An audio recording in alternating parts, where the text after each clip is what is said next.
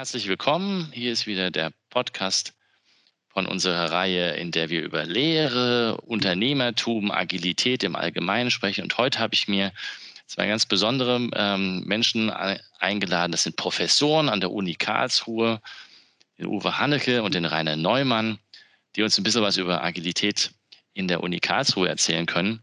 Und das, da bin ich total äh, drauf gespannt. Äh, die moderne Hochschule 3.0 oder so. Aber das ist jetzt war flapsig. Uwe, fang doch mal an und stellt euch das selber mal vor. Ähm, was macht ihr? Wer seid ihr? Und wie kommt ihr zur Agilität? Ja, Boris, äh, schönen Dank erstmal für die Einladung natürlich. Ähm, du hast ja schon gesagt, wir kommen von der Hochschule Karlsruhe. Ich bin jetzt seit mittlerweile, ähm, lass überlegen, äh, seit 2003, seit dem Sommersemester 2003 bin ich jetzt schon äh, an der Hochschule Karlsruhe. Meine Schwerpunkte liegen im Bereich Projektmanagement, Geschäftsprozessmanagement und Business Intelligence und Analytics.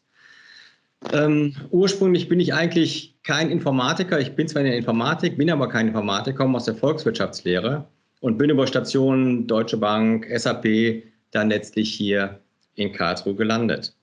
Ähm, und dieses Thema Geschäftsprozessmanagement ist natürlich extrem wichtig, gerade auch an Hochschulen. Du hast es gerade schon gesagt, mit, den, äh, mit der Digitalisierung jetzt auch, was gerade läuft.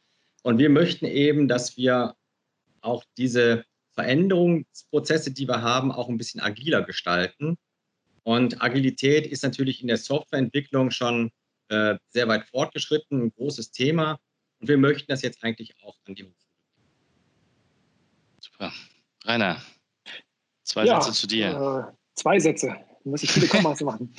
ähm, genau. Ja, Rainer Neumann, bin seit erst 2010 äh, erst an der Hochschule ähm, dort in der Wirtschaftsinformatik, bin von Haus aus Informatiker im Gegensatz zum Uwe und äh, hatte vor, in meinem Vorleben vor 2010 schon viel mit Agilität und äh, gerade Scrum und, und, entsprechenden Techniken zu tun, war als Entwicklungsleiter da auch tätig und habe dann quasi vor meiner Hochschulzeit schon erleben können, wie äh, effizient, wie effektiv man Projekte vielleicht gestalten kann.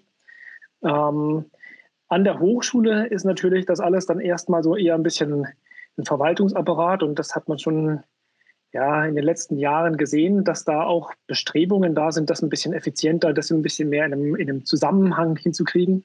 Und dann haben wir eben für uns entschieden, aus der Wirtschaftsinformatik raus oder aus der Informatik raus können wir das natürlich gut unterstützen und so sind wir eigentlich zu diesem Projekt gekommen.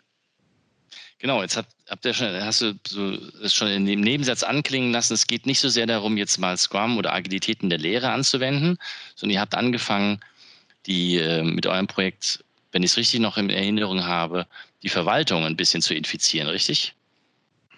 Wie seid ihr auf die Idee gekommen? Was habt ihr genau gemacht?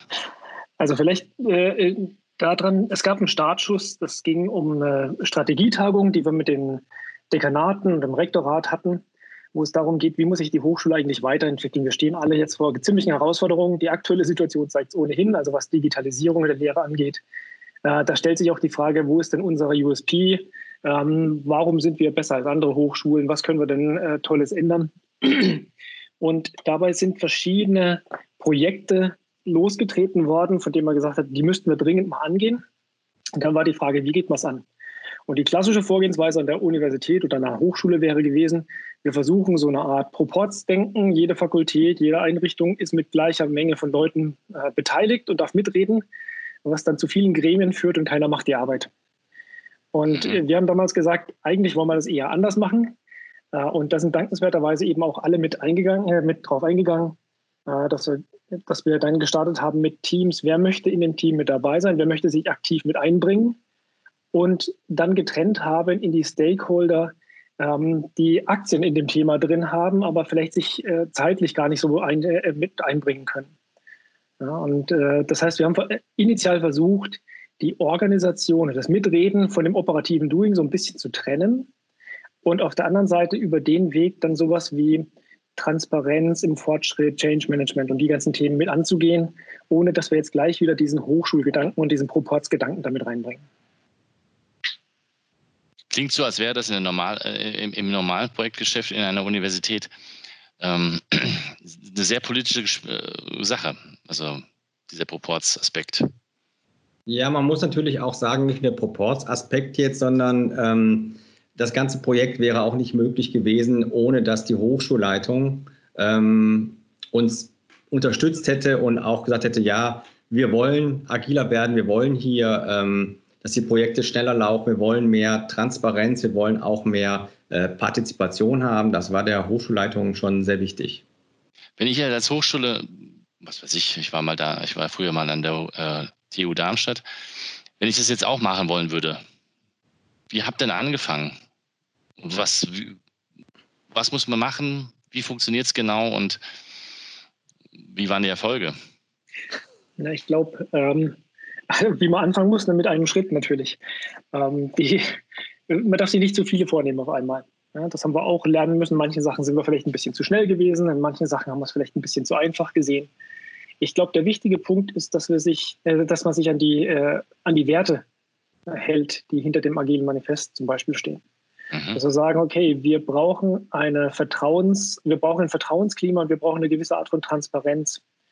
So, und dieses äh, Transparenz-Vertrauensding, das ist, habe ich in Firmen schon einiges erlebt, äh, was dann auch gerne mal Lippenbekenntnis oder ähnliches sein können. Ähm, Transparenz wird vielleicht auf der einen Seite ein bisschen als, oh, ich werde überwacht gesehen. Ähm, auf der anderen Seite kann man da nur dagegen gehen, wenn man sagt, wir, wir versuchen ein Vertrauensklima zu schaffen. Und insofern haben wir versucht, in den ersten Projekten mit Hilfe vielleicht einer gewissen technischen Infrastruktur, aber auch mit einem gewissen Coaching erste Schritte zu gehen und den Leuten zu zeigen, guck mal, hier haben wir einen Überblick, was geht voran, wir können Erfolge feiern, wir können gucken, wie man vielleicht ein bisschen effizienter über äh, Organisationsgrenzen zusammenarbeitet. Und auf die Art haben wir in kleinen Schritten erstmal erreicht, dass die Leute in einem Rahmen miteinander gesprochen haben, der sonst sehr weit voneinander entfernt ist. In der mhm. Hochschule sind zum Beispiel die Fakultäten eigentlich Inseln, die indirekt miteinander reden an vielen Stellen, aber oftmals gar nicht so wirklich was miteinander zu tun haben. Und das aufzubrechen war zum Beispiel ein wichtiger erster Punkt. Und wie habt ihr das gemacht? Ja, im Prinzip dadurch, dass wir gesagt hatten, äh, für bestimmte Projekte ähm, interessieren sich bestimmte Fakultäten gemeinsam und es geht jetzt nicht darum, wer hat den Hut auf, sondern wie können wir ein bisschen äh, Geschwindigkeit auf die Straße bringen, indem jeder von der Fakultät ein bisschen beisteuert. Mhm. Und zwar nicht unbedingt immer den organisatorischen Rahmen, dass die Dekane miteinander reden müssen und dann delegieren, sondern dass jemand, der sich berufen fühlt aus einer Organisationseinheit mit jemandem, der sich vielleicht zwischen der Fakultät und der Ver Verwaltung, ähm, dass die sich zusammenstellen in einem Team und sich überlegen, wie könnte man denn vielleicht den Punkt Marketing ähm, oder neue Lehre oder ähnliches angehen. Einfach mal also, über Interessenten. Mhm. Ja, das ist, da muss ich mal kurz eingreifen. Und zwar, ähm, da haben wir auch lernen müssen. Und gerade das, was der Rainer eben angesprochen hat, auch mit den Stakeholdern. Wir haben eben am Anfang auch gemerkt, dass die Fakultäten beispielsweise nicht unbedingt die Leute in die Projektteams geschickt haben, die tatsächlich jetzt mitgearbeitet haben, mitarbeiten sollten, sondern die Interessen vertreten haben. Und okay. ähm, das hat natürlich auch zu gewissen Konflikten in den Teams teilweise geführt. Da mussten wir auch lernen, damit umzugehen. Da mussten wir auch lernen, letztlich ähm, äh, zu beraten, eigentlich, wie diese Teams zusammengesetzt sein sollten, wer auch Product Owner beispielsweise ist. Ja.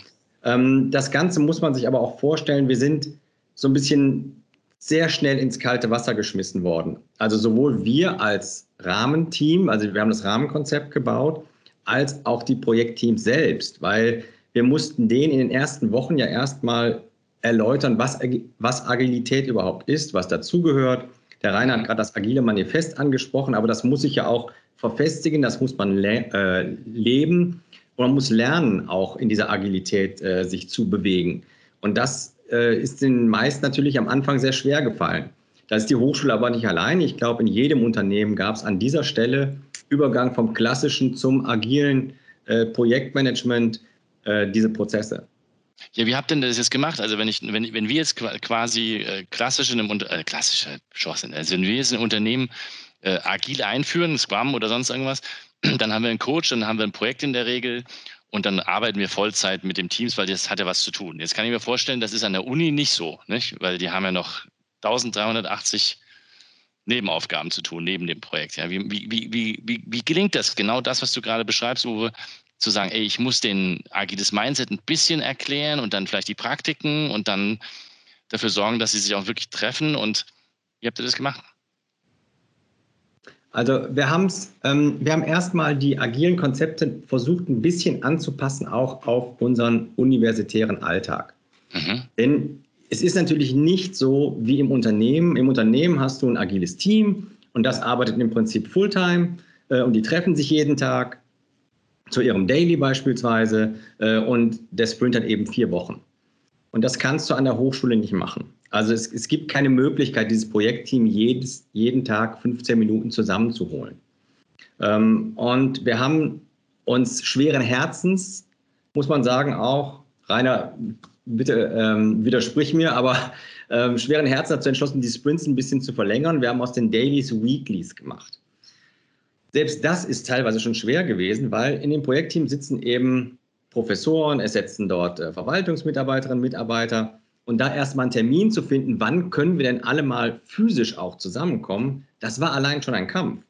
Ja, dass man denen gesagt hat, es ist sinnvoll, wenn wir uns jede Woche, wir haben dann statt 15 eine halbe Stunde gemacht, eine halbe Stunde zusammensetzen und ihr erläutert, was ihr gemacht habt, wo es Probleme gibt, etc. Das war wirklich ein mhm. Kampf. Nach den ersten drei, vier, fünf Wochen haben die Leute gesehen, das macht wirklich Sinn und sind auch gerne gekommen, aber es war ein Kampf. Mhm.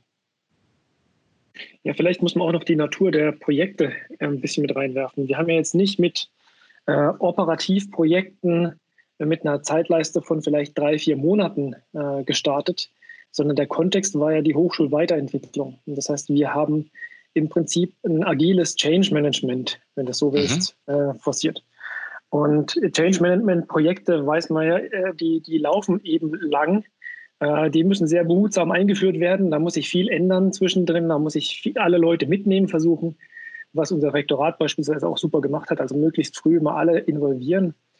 Ähm, aber insofern bei einem Change Management Projekt, bei dem ich versuche, die Unternehmenskultur umzuändern, äh, ist es oftmals auch gar nicht sinnvoll zu sagen, ich möchte von Tag zu Tag einen Erfolg haben. Das, das kann ich an der Stelle gar nicht erwarten. Und insofern sind diese Weeklies eigentlich schon fast eine Übertaktung, die wir an manchen Stellen haben. Je, je strategischer diese Ausrichtungsprojekte sind, umso weniger tut sich in einer Woche an dem Bereich. Ne? Wenn wir jetzt ein konkreteres Projekt haben, nehmen wir an, das Marketing läuft jetzt auf den nächsten Campus-Tag zu, ähm, dann wird das sehr, dann, dann sind Weeklies fast zu wenig. Aber wenn mhm. ich jetzt mir überlege, wie könnten wir die Lehre umbauen, dann reden wir über einen, einen Zeitraum von drei, vier, fünf Semestern vielleicht, in denen sich was tut. Und dann kann man nicht erwarten, dass sich jede Woche schon genug geändert hat, dass man quasi wieder Erfolge und sagen kann, ich habe was gemacht, ich habe hab was geliefert. Ja, insofern muss man die, diese Regularien oder, oder diese regelmäßigen Intervalle auch dem anpassen, was man erwarten kann. Na, jetzt macht er das ja schon eine ganze Weile. Und ähm, zumindest was ich verstanden habe. Und was hat sich denn verändert? Vielleicht auch im Mindset von Professoren, hat, hat das Kreise gezogen oder ist das so, hat das irgendwie ausgestrahlt in, in, in andere Bereiche, an die man vielleicht vor, vorher nicht gedacht hat? Also ich glaube, es hat ausgestrahlt in zwei Sachen. Das eine ist, es wird in der Hochschule komplett, auch durch das, was Rektorat bei uns im Moment gerade versucht, an Transparenz und an, an Miteinander reinzubauen, an, sich an, an Öffnung und an Gemeinsamkeit ändert. Das, das nimmt man schon wahr, dass die Leute sagen, oh, ich merke, ich werde gehört, ich, ich darf mich beteiligen. Und ähm, ein, ein, zweiter Teil ist, ähm, dass tatsächlich dieses ähm, bereichsübergreifend, also zwischen Fakultäten, Verwaltung, unterschiedlichen, äh, vielleicht auch formalen Hierarchieebenen, wenn man so will, also Professoren mit Mitarbeitern und ähnlichen in Teams, dass sich da eine ganz andere Art von Dialog findet. Ja, mit, dem, ähm, mit dem hatten viele so in dem Maß vielleicht gar nicht gerechnet, aber es haben sich mittlerweile einige sagen wir mal, Bekanntschaften zwischen Fakultäten ähm, zusammengefügt, die sich vielleicht vorher so gar nicht in dem Maß getroffen hätten. Mhm. Ich würde das gerne noch mal ergänzen. Und zwar, ich sehe eigentlich zwei sehr positive Effekte. Einmal, wir haben es in den Teams mittlerweile geschafft, dass ähm, Verwaltung und Fakultäten eigentlich sich gegenseitig auch als gleichwertige Player äh, respektieren. Das heißt, wir hatten das am Anfang so, da saßen eben Verwaltungsmitarbeiterinnen und Mitarbeiter im Projekt drin und ähm, auch Professoren eben aus den Fakultäten. Und da gab es so eine gewisse Distanz, ja, hierarchische Distanz. Ähm, mhm. Und das haben wir versucht aufzulösen. Das ist uns mittlerweile eigentlich in, äh, zumindest in einigen Projekten äh, ganz gut gelungen. Das finde ich schon mal sehr positiv und das hat auch dazu geführt, dass die Fakultäten, die Arbeit der Verwaltung mehr äh, besser kennenlernen und auch ähm, ihre, ja, die Stolpersteine, die dort äh, zu finden sind, eigentlich auch besser verstehen. Und ähm, zum anderen haben wir auch Projekte, die schachen schon mit den Hufen. Die würden jetzt gern weitermachen. Und äh, wir schaffen das aktuell aus Kapazitätsgründen nicht. Und da müssen wir jetzt ein bisschen lernen zu skalieren, auch damit wir eben noch mehr Projektteams ähm, nebeneinander eben auf die Straße bekommen, auf die Schiene bekommen. Du meinst jetzt äh, äh, Kapazitätsgründe im Sinne von Coaching, also dass ihr die ja. betreuen könnt. Mhm. Coaching ist sicherlich so eine Sache. Was jetzt wichtig wäre, äh, ist nämlich, dass wir für Multiplikatoren ein bisschen sorgen. Und ähm, ich glaube, wir haben jetzt ein paar Diskussionen gerade äh, in dem Bereich. Wir arbeiten in diesem agilen Rahmen mit übergreifenden Teams an strategischen Themen, sehen aber, dass einige, die aus den einzelnen Organisationseinheiten kommen, äh, das ganz gut finden und das gerne in ihre operative Arbeit mit umziehen würden. Mhm. Das heißt, dass sich einzelne Organisationsteile jetzt schon ein bisschen anders aufstellen, sagen, oh, da gibt es doch was ganz Gutes. Äh, wie könnte man denn das machen? Ja, und äh, Vielleicht ist das jetzt auch der nächste Schritt. Wir, wir, werden da immer mal wieder überrascht von dem, was sich da gerade tut und was sich gerade abzeichnet. Ähm, dass man sagt, jetzt versuchen wir mal das Strategische auf einem langsamen Niveau laufen zu lassen und gehen mal lieber in den operativen Teil und versuchen, je mehr Leute, in, also mehr Leute in dieses Mindset ein bisschen mit reinzukriegen und sehen, wie sich das entwickelt. Was macht denn aus eurer Sicht die Arbeit ähm, zum Beispiel, wie ihr es gerade beschreibt, äh, beschrieben habt, im Sinne von ähm, die, die, diese strategischen Initiativen arbeiten jetzt äh, agilartig, ja? haben erste Meetings angefangen, äh, gibt vielleicht ein Produkt oder multidisziplinär. Was macht denn das so attraktiv, dass Fakultäten oder Verwaltungsbereiche ähm, äh, jetzt anfangen zu sagen, hey, das könnte auch was fürs operative Geschäft sein? Was ist, was, wieso wird das so attraktiv? Habt ihr da eine Idee? Ich glaube, eine wichtige Idee wäre, äh, Uwe, korrigiere mich, wenn ich da falsch liege, ähm, ist, dass, dass die klassische Verwaltungsdenke eine Top-Down-Denke ist. Sagt mir, was ich machen muss und ich habe vielleicht Sorge, was falsch zu machen. Und das, was wir jetzt als einen wichtigen Wert bei uns immer versucht haben, auch zu kommunizieren, ist ähm, eine ordentliche Fehlerkultur. Es ist nicht falsch, mal was falsch zu machen, wenn man sich bewegt. Und ähm, das klingt vielleicht aus einer Firmensicht, ja, je nachdem, ob wenn es eine ganz große Firma ist, hat das die gleichen Probleme. Ähm, aber wir haben nicht überall diese Startup-Denke, dass jeder einfach mal agil anpackt, weil er schon weiß, wo es hingeht. Ja, und manchmal gibt es auch Regularien, dass wir das gar nicht können. Manche Sachen sind gesetzlich vorgegeben, wie müssen Entscheidungswege laufen. Und da schwingt historisch gesehen in so einer Organisation immer diese Sache mit, ich möchte aber nichts falsch machen, ich möchte keinen übergehen. Mhm. Und ich glaube, dieses äh, immer wieder darauf hinweisen, hey, wir wollen eine ordentliche Fehlerkultur haben, ähm, wenn jemand einen Fehler macht, weil er was Gutes tun will, dann ist das halt mal passiert. Ja, da muss man daraus lernen. Und ich glaube, das macht es auch in Abteilungen oder in Fakultäten attraktiv, das einzusetzen. Also wir kommen weg von der, sag mir, was ich tun muss, damit ich nichts falsch mache, äh, Denkweise auf eine andere. Und weil wir ja auch sehr viele, also mal jüngere Leute jetzt drin haben, wollen die auch so arbeiten. Also es ist, ist wir haben glücklicherweise bei uns im Kollegenkreis ja sowieso nicht, ja, aber wir haben relativ wenige äh, Leute, die sagen, sag mir, was ich mache und da mache ich genau das. Also so Dienst nach Vorschrift ist nicht das, was die Leute bei uns an der Hochschule tun wollen. Und ich glaube, darüber kriegt man sie ganz gut. Ja, und es sind noch ähm, zwei Dinge. Einmal natürlich, äh, wir haben tatsächlich gemerkt, auch in den ersten Monaten, ähm, alle Ebenen, alle Hierarchieebenen in der Hochschule mussten Agilität teilweise lernen.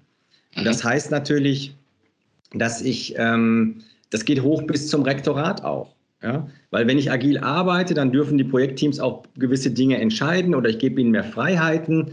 Äh, und dann hat sich das Rektorat natürlich auch mal gewundert nach dem Motto, oh, jetzt haben die was entschieden. Passt das überhaupt zu dem, was ich hier haben will? Das habe ich doch früher alles selbst entschieden, so ungefähr. Ähm, das war manchmal auch ganz äh, interessant zu beobachten. Und dann haben wir, da müssen wir zu den Tools kommen, natürlich mit Jira und Confluence neue Tools eingeführt. Und es ist äh, sehr interessant zu sehen, wer diese Tools jetzt auch für die interne Kommunikation, für die hochschulweite Kommunikation nutzt. Also wir haben zum Beispiel auch das Facility Management, was jetzt über Confluence alle Mitarbeiterinnen und Mitarbeiter über das informiert, was sie gerade machen.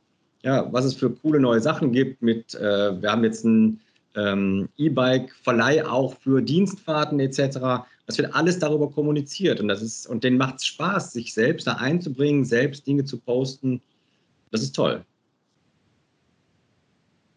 Also hat sich insgesamt jetzt schon die Kommunikationskultur in, innerhalb der Uni ein Stück weit verändert?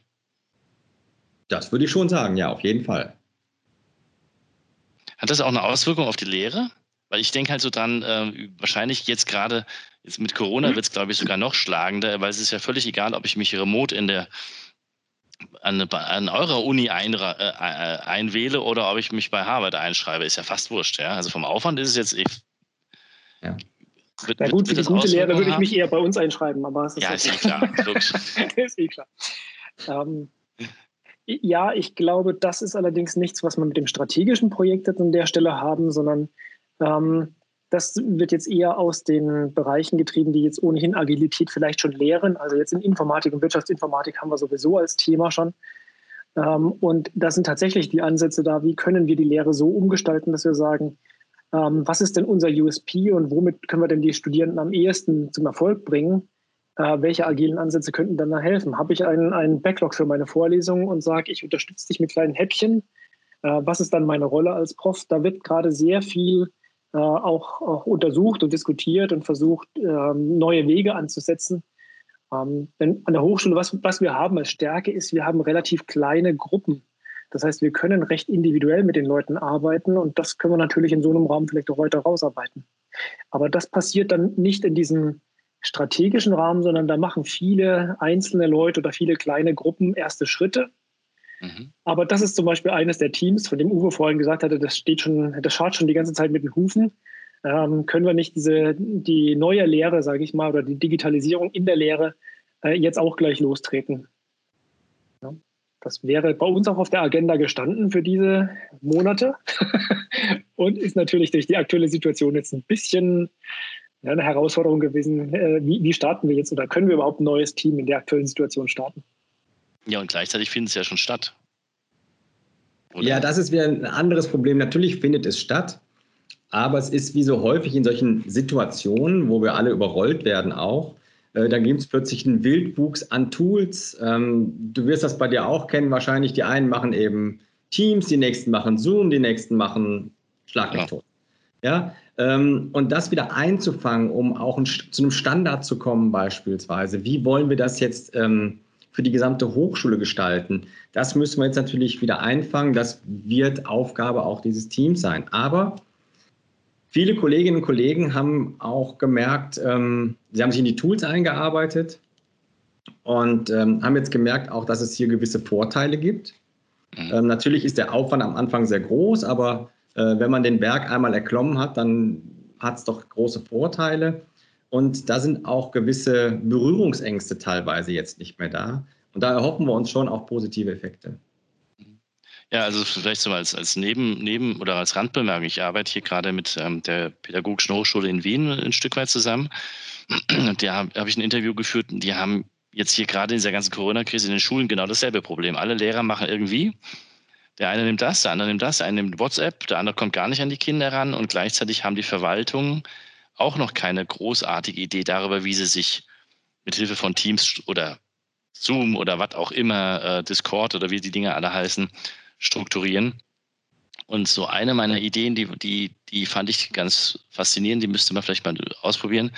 Wenn die Verwaltung anfangen würde, komplett zum Beispiel auf Teams zu gehen, und selber erlernen würde, mit allen, alle Kommunikation darüber zu, zu strukturieren, wäre der, wäre die logische Folgerung, dass man dann anschließend die Lehre auch so macht. Also anstatt etwas, äh, anstatt etwas zu sagen, das ist das beste Tool, macht mal, sondern einfach zu sagen, okay, wir fangen einfach in der Hochschule an, es als Kommunikationsmittel zu nutzen. Nur als ja, Idee. Gut, diese Idee mit der gemeinsamen Infrastruktur dem Vorausgehen, die ist definitiv gut. Ähm, wir haben ja, wir, starten ja nicht auf der grünen Wiese jetzt da. Mhm. Also es gibt ja auch verschiedene Lernsysteme. Manche nutzen Moodle, wir haben jetzt ein Ilias-System beispielsweise im Einsatz. Es gibt verschiedene Lernsysteme, verschiedene Lernplattformen, die es gibt. Ähm, und Teams hat da sicherlich ein paar Feature, die, die man auch nutzen können. Aber das ist jetzt eine von den vielen Plattformen. Das wäre aber genau die, Chance, äh, die, die Aufgabe auch, sich da mal im Nachgang zu diesem, ich nenne es mal Chaos-Semester vielleicht, ähm, mal zu sortieren und mal wirklich auszuwerten, welche, welche äh, Stärken, welche Schwächen sehen wir denn. Einfach vielleicht mal so eine klassische SWOT-Analyse zu fahren über, was haben wir denn an, an welchem Punkt gemacht. Ähm, was, was total überraschend war dieses Semester für mich, war, dass wir, also im Moment geht ja durch die Presse, ab dem 20. April soll es wieder irgendwo losgehen an den, an den Unis. Äh, wir machen jetzt seit vier Wochen Online-Lehre und das ging bei fast allen Kollegen von einem Tag auf den nächsten los. Also jeder Kollege hat sich eben auch überlegt, hey, wir warten nicht so lange ab. Äh, mhm. das ist ja Blödsinn, die Studis jetzt vier Wochen sitzen zu lassen. Ähm, und dadurch kam es jetzt erstmal zu diesem Ad-Hoc-Wildwuchs. Ähm, wir haben von den Firmen auch keine Antworten gekriegt. Also ob wir jetzt eine Microsoft-Lizenz rechtzeitig hätten kriegen können oder eine, eine, eine, eine GoToMeeting-Lizenz oder eine Zoom-Lizenz. Ähm, das heißt, da war jeder so ein bisschen auf sich angewiesen.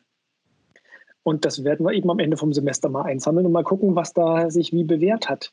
Wir holen im Moment ja auch sehr aktiv Feedback von den Studierenden ein, die dann sagen, was, was wünschen die sich. Also äh, aufgezeichnete Vorlesungen wäre so ein, so ein Thema, äh, aber vielleicht dann eher andere Sachen wie kleinere Lernhäppchen, ähm, mehr selbstbestimmtes Lernen. Die Integration in Lernmanagementsysteme halte ich für einen sehr wichtigen Punkt. Ähm, was definitiv ein sehr spannender Punkt werden wird, sind, ähm, nehmen wir an, die Situation vereinfacht sich nicht drastisch. Äh, wie sieht es in der Prüfungszeit aus, wenn ich jetzt 120 Studierende habe, die ich prüfen muss? Ähm, das ist jetzt dann ein Punkt, der mir persönlich Sorgen machen würde, wenn wir jetzt keine Prüfungsrahmen schaffen könnten dafür. Ja, also perspektivisch gedacht müsste man sich ja überlegen, sind Prüfungen überhaupt das adäquate Mittel, um rauszukriegen, ob jemand was kann. Ja gut, also die Frage kannst du jetzt, jetzt, jetzt fängst du an zu philosophieren. Und, genau, die Frage, die Frage kriegen wir hier nicht durch. Aber ich sage nur, das, die ganzen Themen reißen wir gerade in dem Kontext digitale Hochschule auf. Ja. Aber ich, ich gebe da äh, nur ein, ein Stichwort noch. Und zwar, ich habe eigentlich Anfang Mai an einem Wochenende ein Blog-Seminar. Das ist für die Studierenden, die im letzten Semester sind, die ihre Bachelor-These schreiben und die an, an Wochenenden ein paar Blog-Seminare noch machen müssen, mhm. Scheine zu erlangen. So, wie, führe, wie führe ich jetzt dieses Blog-Seminar durch? Ich kann mich ja nicht zweimal acht Stunden oder so ähm, vor die Kamera hängen und erzählen. Da werden, doch, da werden die Zuhörer wahnsinnig oder schalten ab und ich werde auch wahnsinnig, wenn ich immer in so ein, ein Kollege hat es gesagt, äh, ein schwarzes Loch gucke. Ja? Äh, und da müssen wir eben neue Wege finden, da müssen wir auch gucken, wie wir das dann eventuell dezentral gestalten. Ähm, das muss man alles sehen. Das ist auch für uns teilweise dann wieder Neuland. Oder ich sage mal ein anderes Stichwort. Ähm, ich kann meine Vorlesung relativ gut aufzeichnen. Das ist okay, das zeichne ich auf, das stelle ich dann zur Verfügung auf der Lernplattform. Da können die auch Kommentare posten etc.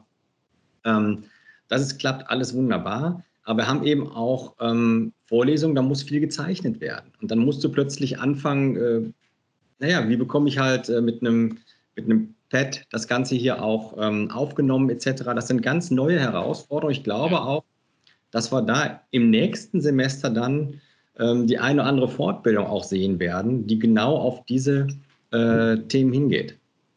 Ja, aber nur mal so als Hinweis, das ist genau das, was wir jetzt auch machen. Wir, wir bieten ja auch unsere Trainings ähm, jetzt remote an. Und ähm, das ist weniger kompliziert, als ich es ursprünglich selber gedacht habe. Genau.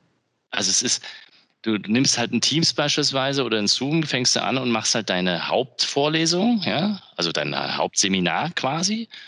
Und dann kannst du Breakout-Sessions machen, indem du zum Beispiel sagst, ähm, ich mache noch zwei Räume auf oder so und dann schickst du die halt dahin und besorgst dir noch ein, ein, ein Board wie, wie Mural oder, oder, oder, oder, oder wie heißt das andere Ding, Miro.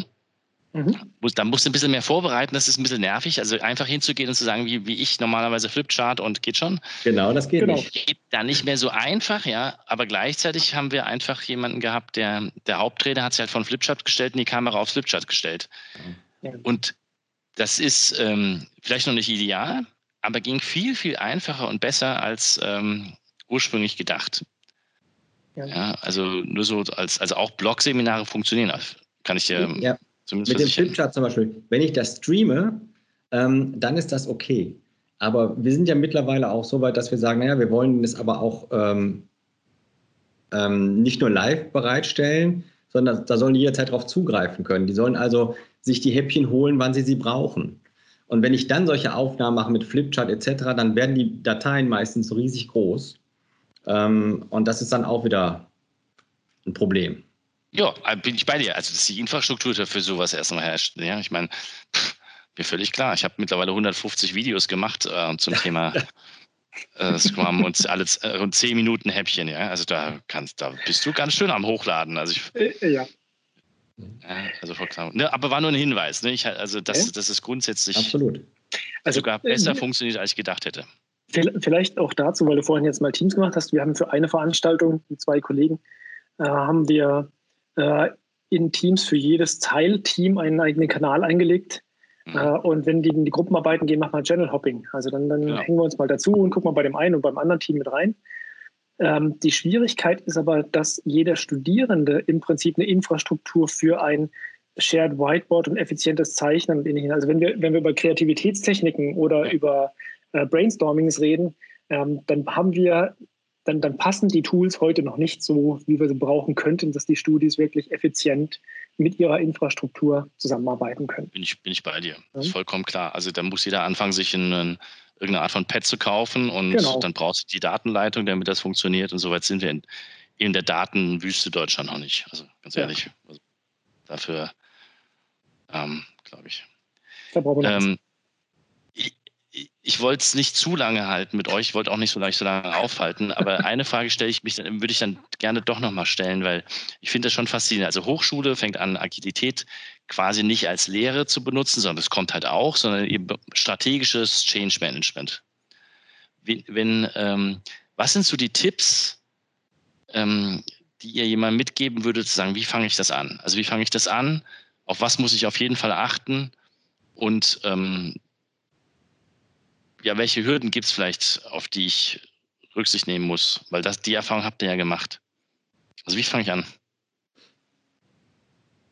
Hm schwierige Frage pauschal zu beantworten, aber, jo, aber ich glaube, ja, ja, ich, ich glaube, es ist wichtig, ein Projekt zu haben, bei dem ich viele unterschiedliche Unternehmensbereiche vielleicht mit ins Boot holen kann und in dem Bereich mal zu klären, was sind Stakeholder und was sind tatsächlich aktive Mitarbeiter. Mhm. Das Zweite ist, ich glaube, es ist wertvoll, wenn gerade skeptische Personen ähm, die Erfahrung machen, dass man kleine Erfolge oder kleine Schritte da auch feiern kann. Äh, also ich glaube, viele Sachen sind aus, nee, das haben wir schon immer, also die, die badischen Argumente, wie waren die? Es geht nicht, das haben wir noch nie so gemacht, das haben wir schon immer so gemacht oder es wird nie funktionieren. Ähm, dass man die Leute im Prinzip dazu bringt, was Neues auszuprobieren und damit Erfolge zu machen. Und vielleicht ist es gerade wichtig, da auch eben skeptische Personen mit reinzunehmen, die kritisch hinterfragen, die dann auch gucken, ob das, was man vielleicht so als naiver Agilitätsmensch dann so mal eben machen wollte, äh, die einen dann manchmal schon ein bisschen kritisch hinterfragen können und dann den Prozess auch vernünftig gestalten.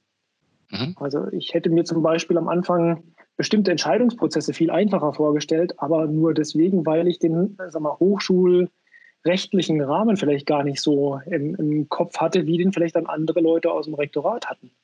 Die dann gesagt haben, oh, wenn wir das aber so machen, dann könnte sich jemand auf den Schlips getreten fühlen, weil das rechtlich nämlich so und so äh, ist. Und ich glaube, das ist auch in großen Unternehmen so. Ich muss die Entscheidungswege kennen und ich muss wissen, wann gibt es vielleicht auch informelle Entscheidungswege und wo sind, äh, wo sind meine potenziellen Multiplikatoren, die ich überzeugen muss.